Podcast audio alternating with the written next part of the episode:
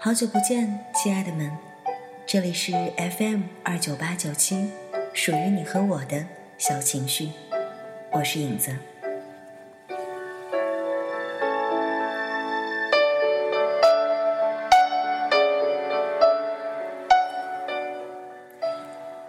有一段时间没见了，很多朋友都在问候到影子，都在跟影子说，怎么这段时间没有听到你的声音？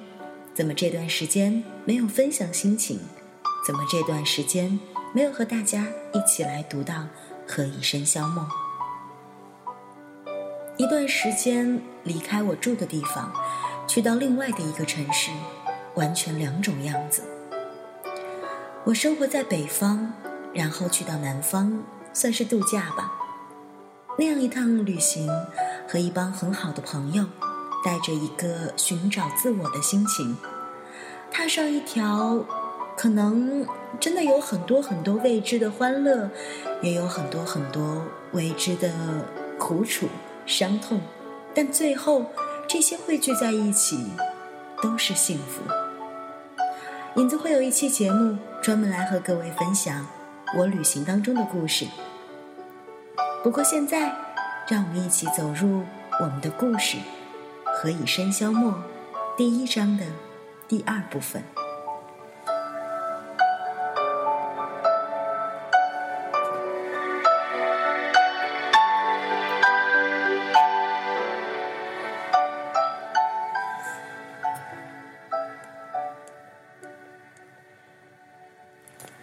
复杂城市里的生活一样可以过得很单纯，工作、吃和睡，如此而已。一段忙乱的适应期之后，接下来就是麻木的重复。阿生啊，我到处找你呢。陌生刚踏入杂志社，就老远听到有人在喊：“老白，有什么事儿？”老白其实很年轻。是杂志社的另外一位摄影师，姓李。因为老是说白字儿，所以大家就戏称他为老白。他哄明星很有一套，所以杂志封面人物的拍摄都由他负责。我老婆要生了，明天帮肖大模特拍照的事儿，能不能麻烦你？肖小，陌生有点为难。我是没有什么问题，但是听说肖小脾气很怪，不是熟人根本不配合。老白也想到了这点，他想了想说：“这样吧，你先去试试，实在不行再叫我。”第二天，当陌生见到冷艳动人的肖小时，他完全愣住了。他对国内的明星不是很熟悉，以前从来没有见过小小的照片。不知道他竟然，竟然跟他大学时代的好朋友长得那么像。可他的好朋友是那样一个淳朴而笨拙的农村姑娘，眼前的人却是翘着修长的玉腿，抽烟的动作熟练而妩媚。陌生不敢认，也许只是相像的人罢了。可是肖大模特眯着眼瞅了他一眼，踏着优雅的步伐走来，停在他面前。怎么，不认识我了？你是少梅？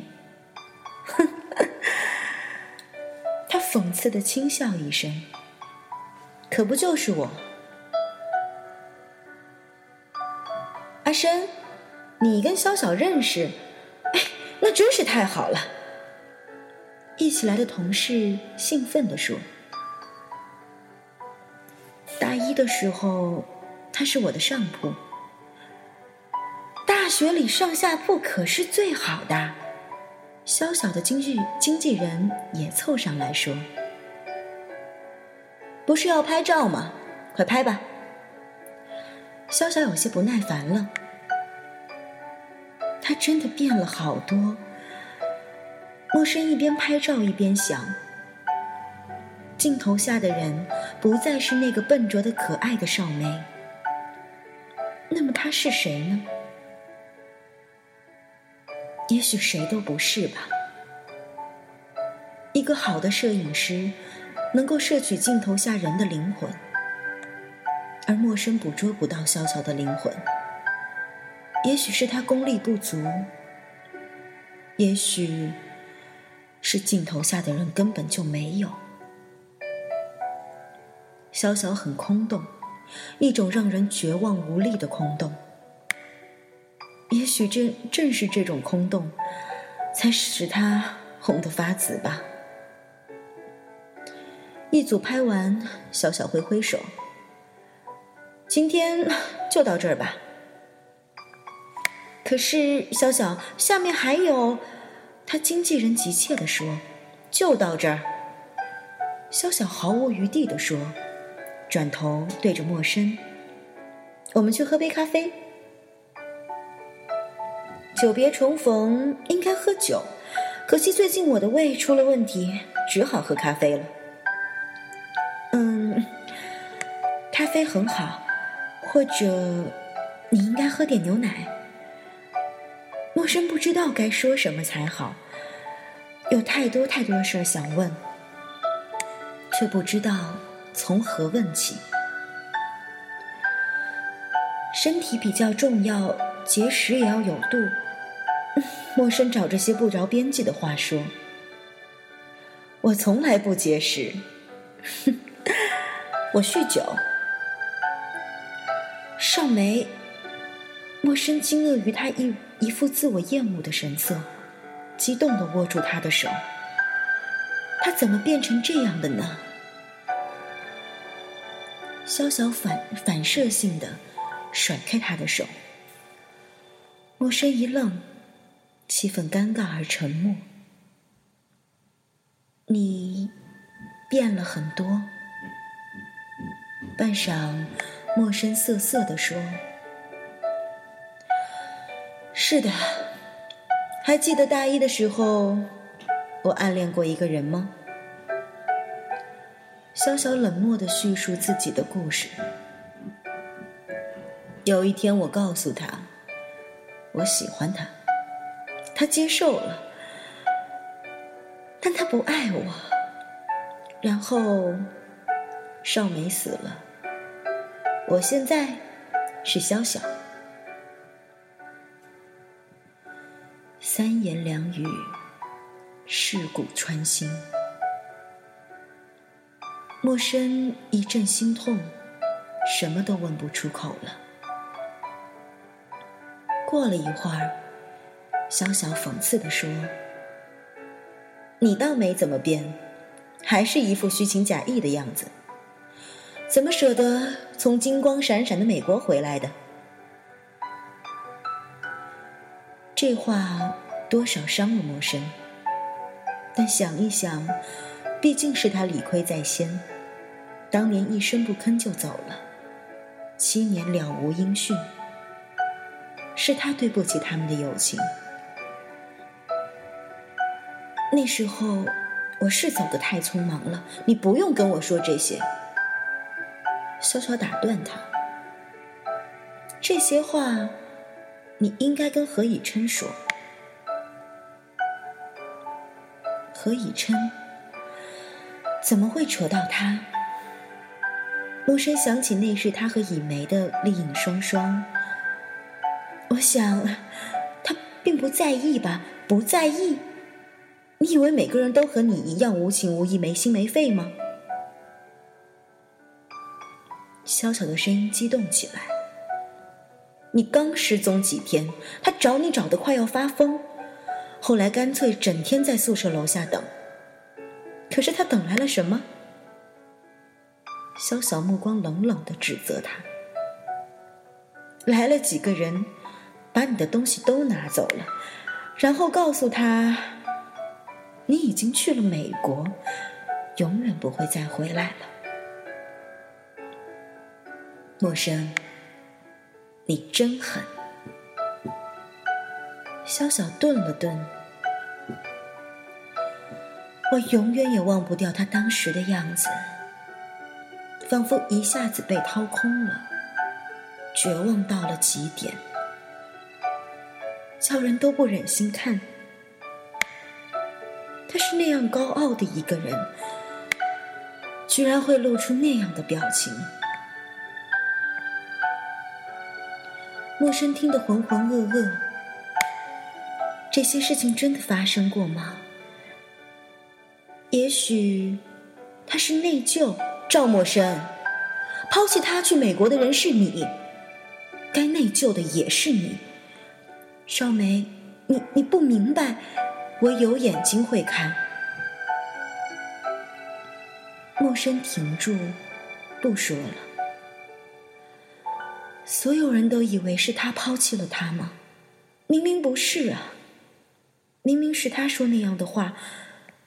他说他再也不想见到他。他说他宁愿从来都不认识他。他叫他滚得越远越好。明明是他。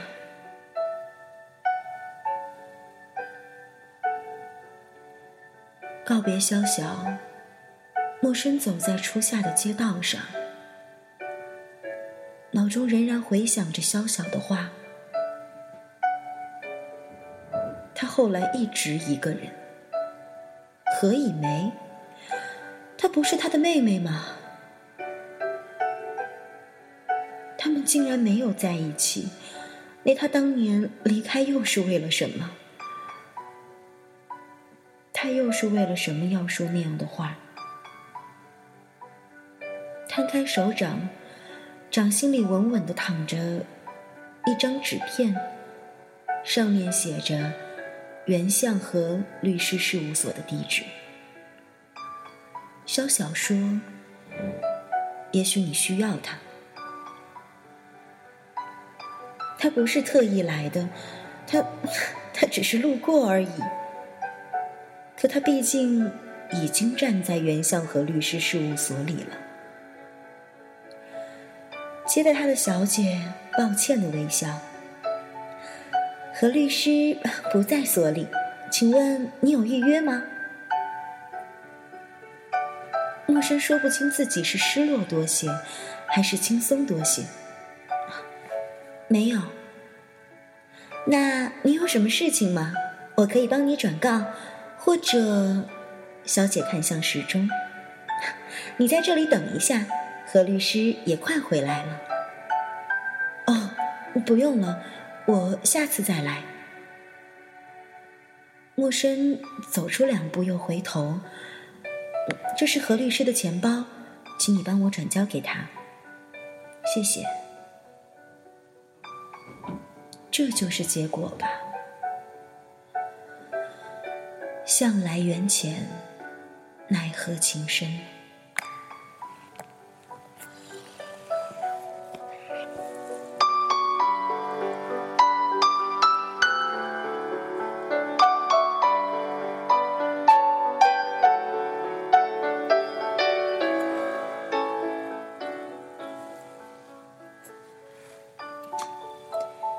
阿深。你在外国工作和国内工作感觉有什么不同？快下班了，杂志社的人也无心工作，闲聊时突然问起。啊，陌生四处张望一下，见头头不在，薪水高很多。稀罕，吃不到葡萄的同事们立刻鼻孔出气，表示不屑。你在那边没有受到歧视，多少吧？其实也没有什么好在意的。香港人还不是看不起大陆人。阿宝从香港回来后感受颇深。当自己遇到，就不会那么想不开了。有次我老板就当着所有同事的面说：“中国没有真正的艺术家。”我一听气急了，从来没有那么真切的感觉到自己是中国人，当场就指着杨老头的鼻子说：“你懂什么是中国艺术吗？我们中国人玩艺术的时候，你们美国人还不知道在哪里混呢。”呀，真猛有气节！同事们纷纷拍手，赞不绝口，然后一起问他：“后来你是被什么借口炒掉的？”陌生有些哭笑不得。老美虽然自大，肚量倒还和身材成正比的。后来有一天，老板拿着不知道从哪里弄来的文房四宝，找我要写几个中国字。他说他要挂在客厅。哇哦，真的假的？阿生，你的字能看吗？哼，我落了一手郑板桥的绝活，把墨汁通通倒在宣纸上，再装模作样的勾勾弄弄了半天，把那些美国人唬得一愣愣的，叹为观止。不过说实话，那几个字要不是我自己写的，我也绝对看不出是什么。你写了什么？儿乃蛮夷。有几个同事同事直接喷茶了，一片哈哈声中，远远有人叫道：“阿生，有人找你。”陌生转头。被誉为花仙子、花痴仙子的小红八婆嘻嘻的跑过来。哎，在会客室有一个好英俊、好冷漠、好有味道的男人哦，而且一看就是那种事业有成的都市精英、青年才俊哎。阿神，你刚刚回国就泡上这种好货色，真是真人不露相哦。花仙子的话能信？猪都能飞上天了。一般而言，他的话要除以二，有的时候还要乘上负数。不过，莫生十分好奇，他才回国，能认识什么人呢？谁会来找他？他绝对没有想到，那个人会是他。会客室里。背对他立在落地窗前的英挺男子，竟然是何以琛。听到开门声，他转头，清冷的目光射向他，淡淡的表情没有一点起伏。花仙子总算没有夸张，他的确英俊不凡，气宇轩昂。剪裁合体的西装衬托出高大挺拔的身材，和以前一样的自信沉着，但又多了几分凌人的气势。他完完全全的说不出话来，可是何以琛呢，却是一脸的镇定从容。他向他点头致意，赵小姐。赵小姐，陌生真想笑，然而难度太高。何何先生，远远的比了比凳子，陌生说：“请坐。”他拿出茶叶，低头掩饰自己的神色。他无法像他那样无动于衷。只能藏起自己的激动。你想要喝点什么？谢谢，不用了。他目光冷峻。我说几句话就走。哦，你来找我？你怎么知道我在这儿？他停顿了五秒，才开口。小小，我是他的律师，有什么事儿吗？他的口气透着凉意。赵小姐三天前到 B 事务所时，曾说会再度光临，却迟迟不见你来，我只好亲自过来拜访你了。陌生愕然，抬头迎上他。那一双深邃的眸子，你怎么知道？他并没有留下名字，他怎么知道还皮夹的人是他？赵小姐，我恰好有正常人的推理能力。他嘲讽地说：“ 也许当律师的都有这种正常人的推理能力吧。”陌生盯着墙壁，我是去还皮夹的。你既然已经拿到了，就不用再跑一趟了。何以琛眸光一闪，除了皮夹，你没有别的事儿了？他还可以有什么事儿吗？陌生呆呆的，没有了。很好，他眼中仿佛掠过一丝失失望，一步到他面前。可是我有事。他拿出那个黑色的皮夹，放在他的眼前，里面原来有一张照片。赵小姐知道下落吗？有吗？我没有注意。哦，皮夹里除了钱什么都没有。赵小姐如何知道皮夹是我的？莫生哑口无言，差点忘了他是律师，善于找出对方言辞上的一切漏洞。想骗他，得先掂掂自己的斤两。他欠身，赵小姐，可否把照片还给我？陌生突然觉得莫名其妙，他是什么意思？一边摆出一副你是陌生人的模样，一边却又讨要他的照片。照片上的人是我，为什么要给你？赵小姐，我劝你不要和一个律师讨论物品的所有权问题。以琛冷冷地说。莫生有些气馁。这样的以琛，他不熟悉，而且无法应付。照片不在这里，明天给我。明天我有赵小姐。何以琛打断他。我想，我们都不想和对方有太多的纠缠，何不早死早超生呢？早死早超生。陌生默然半晌，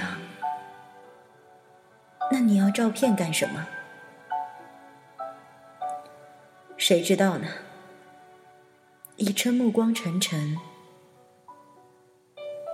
也许，我想把它放在我身边，时时提醒我那段愚蠢的过去。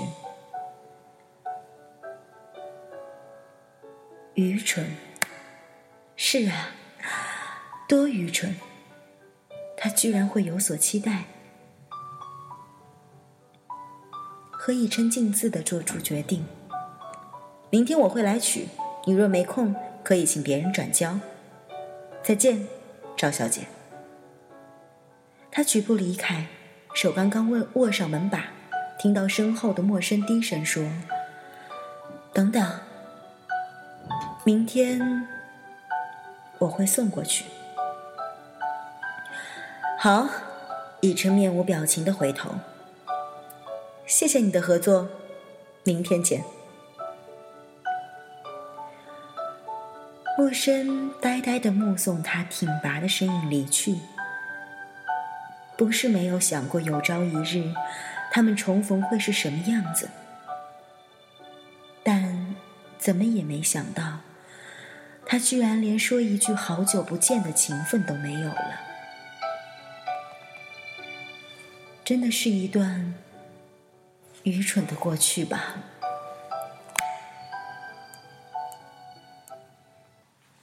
阳光下的泡沫是彩色的，就像被骗的我是幸福的。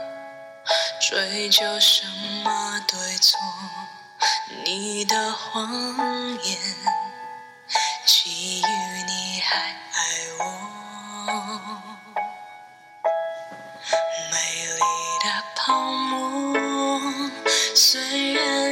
然已烧化我，你所